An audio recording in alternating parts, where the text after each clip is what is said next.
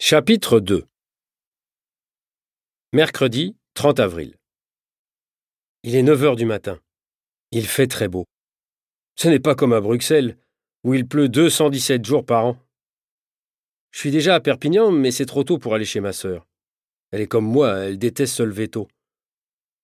Je gare la voiture et j'entre dans une boulangerie qui est en même temps un salon de dégustation. J'ai envie d'un café crème et de croissants. De bons croissants tout chauds. Hmm. Alors je m'installe à une table. Une dame est en train de parler avec la boulangère et la conversation est animée. C'est la troisième fois que ça se passe à Perpignan. Vous pouvez imaginer ça, à notre époque? C'est incroyable. hein. On pense que ça arrive seulement dans les films, eh bien non. Vous, vous avez plus d'informations? Je sais qu'il y avait trois jeunes délinquants et qu'ils ont tenté de voler de l'argent à un employé municipal. C'est un homme qui va récupérer de l'argent des distributeurs automatiques de boissons, de chocolat. Ils l'ont menacé à la sortie de la piscine municipale. L'ange gardien est arrivé, il était masqué. Les voyous ont essayé de l'attaquer, mais ils ont vite compris qu'ils n'avaient aucune chance contre lui, et ils sont partis en courant. L'ange gardien? Oh, Je me demande vraiment qui c'est. hein. Ah oui, moi aussi.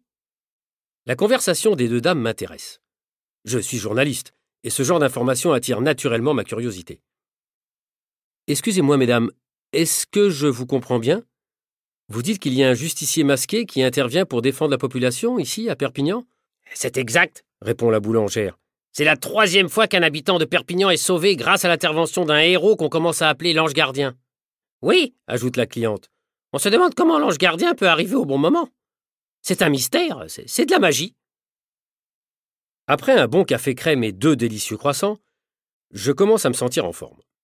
Je voudrais acheter des fleurs pour ma sœur et j'entre chez une fleuriste. Pendant qu'elle me fait un beau bouquet, je lui demande son opinion sur le justicier. J'ai entendu parler de l'ange gardien de Perpignan. Vous croyez que c'est vrai cette histoire? Oui, mais je ne peux pas vous donner plus d'informations. Je ne sais rien de plus que vous. C'est une sensation agréable d'imaginer que nous avons un protecteur mystérieux, vous ne trouvez pas? Moi, je trouve ça très poétique.